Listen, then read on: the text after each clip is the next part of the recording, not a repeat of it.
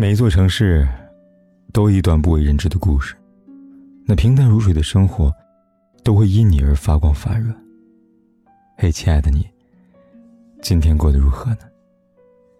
如果你想第一时间收听我的节目，并获得节目的完整文稿，可以订阅我的微信公众号“凯子”。凯旋的凯，紫色的紫。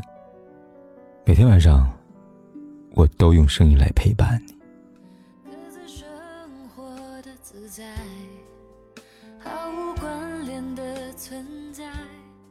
前几天公司聚餐，闲聊之时，九零后同事菜菜说到自己跟男友分手了，谈及分手原因，未出轨没变心，有感情，只可惜人生规划不同。菜菜说，男友对挣钱这事儿没有什么动力。我不行，我坦坦荡荡一俗人，我就喜欢在奋斗中拥抱金钱的味道。我不在乎前男友穷，却在乎他明知穷而不上进。虽说我们感情没有问题。但继续这样下去，早晚深陷于爱情与面包的剧烈冲突当中，痛苦万分。所以，与其随着感情越来越深而更难分手，还不如早做了断。听完菜菜的话，在座多数同事也频频点头表示赞同。的确，菜菜这份直白的说辞，也倒像是如今年轻人恋爱观的缩影。以前的人尽管也有关于金钱的各种各样的问题，但他们似乎不会把这看得太重。而到了八零九零后，就很明显的发现，他们的追求爱情的时候，往往也会顾及物质的保障。甚至对于九零后来说，这些问题是敞开了说的，他们赤裸裸的摆在对面，毫不忌讳。就像同事猜猜这般，他们会很理解，女生要彩礼不是图钱。只是要一份保障，一份安全感。他们认为恋爱没有不花钱的，所以会愿意在恋爱中付出，也乐于接受别人的付出。他们会喜欢自己挣够了钱，能够负担得起想要的生活，然后再去想着如何去爱。你看，如今的爱情正变得越来越务实了。那现在年轻人的爱情方面务实到什么程度呢？他们中间大部分认为。不谈任何付出的恋爱都是耍流氓，所以他们心甘情愿的为喜欢的人花钱、花时间、花精力。记得前段时间，淘宝公布了一组数据，这项数据统计了情人节、七夕节、圣诞节这类恋爱节目里所有年龄段的消费支出占比。结果发现，九零后一骑绝尘，其中九五后更是强悍，光是送钻戒。九五后人数总占比在总购买人数中就高达百分之二十七，还有百分之七十二的九零后愿意在恋爱中每月花费两千元左右，相当于男生一个月给女生送了七支高级口红，女生为男生每月买一个游戏掌机。不过，如果就这样简单的认为九零后是冤大头，光谈付出不求回报，那就错了。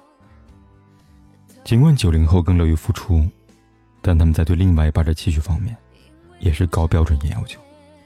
近四成女生希望伴侣月收入一万以上，恋爱过程中不要缺少浪漫，同时还需要有房。据统计，百分之八十一点六的九五后女生认为结婚一定要有房。当然，在这些的也并不只有女生。最新一项包含男女的数据显示，在七零后中。仅百分之四十七点五的人认为结婚需要有房，而八零后的比率则上调到百分之六十一点六，九零后至九五后高达百分之七十点一。至于九五后再往下，就已经是高达百分之七十四点六了。不难发现，随着时代的变化，人们的爱情观也逐渐的务实起来，越来越多人开始明白，先生存，再谈爱。没有物质的爱情，固然有情比金坚的，但更多还是一盘散沙，容易说散就散。物质与爱情在如今这个时代，似乎已经丝丝捆绑在一起了。尤其是对步入青壮年的八零后、九零后来说，更是感触颇深。曾看过一个叫做《中国青年》的视频，里边内容谈到八零后、九零后的爱情观。这是一个每集长约十五分钟。短短六集，豆瓣评分高达七点九分的纪录片。它全篇只讲述一个事情：这一代的年轻人活得真的太累了。影片有一幕让我印象特别深刻：每天早上七八点钟，拥挤不堪的北京地铁上，都会迎来数不清的年轻人。他们低耸着脑袋，每个人脑门上都刻着“睡眠不足”四个大字，却仍然不知疲惫地奔波在这个忙碌的大城市里。他们中的大部分活得都很难，过度压力加上永远追不上的房价，是在这里挣扎生存的大多数人最真实的写照。可即便如此，除了少部分人选择逃离北上广，他们中大部分还是咬着牙坚持留下来。片中有个年轻人，提及自己坚持留在北京市的原因。他说：“其实我可以选择回老家，但我不知道回去要做什么，碌碌无为度过一生吗？我想留在这里奋斗，拼出一份事业，给喜欢的一个安稳的条件，以及一份相对靠谱的保障。没车没房没存款，不敢结婚的。”对于他的话，我深有感触。记得很多年前，八零九零后还被称为“垮掉一代”，没有一点责任感，丧失他们的代名词，买房、结婚等等难题，他们是无法言说的痛。可影片中的众生百态，让人意识到，如今的八零后、九零后，他们不是没有责任感，而是他们认为。如果没有办法给喜欢的一个相对安稳的物质条件，没有办法独自承担一个家庭的重担时，他们宁愿选择不爱不结婚。与其说这是不爱，倒不如说他们是不太敢爱；与其说这是务实，倒不如说他们背负的太多了。有时我常常在想，难道爱情与面包就当真这么难平衡吗？必须要得到足够多的面包，才敢去追求想要的爱情吗？显然不是。我想，也许是如今我们越来越焦虑了。仔细想想，这个时代，裸婚固然很难幸福，但那些恋爱结婚的，却并非全部都是万事俱备。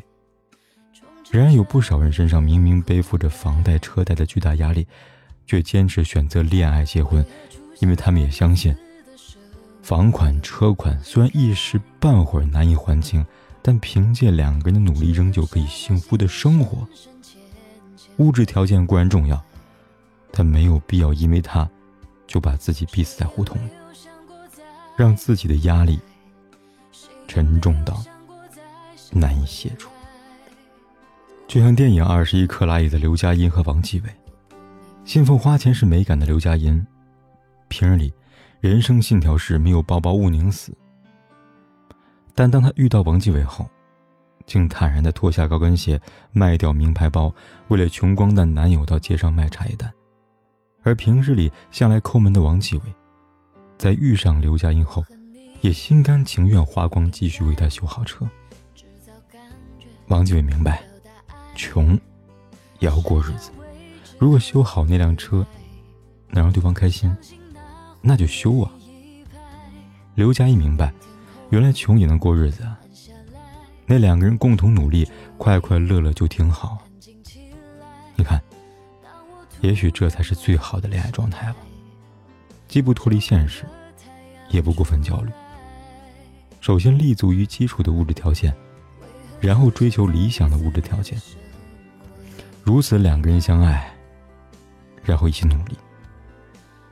就很好，毕竟这也是一种幸福。你们说呢？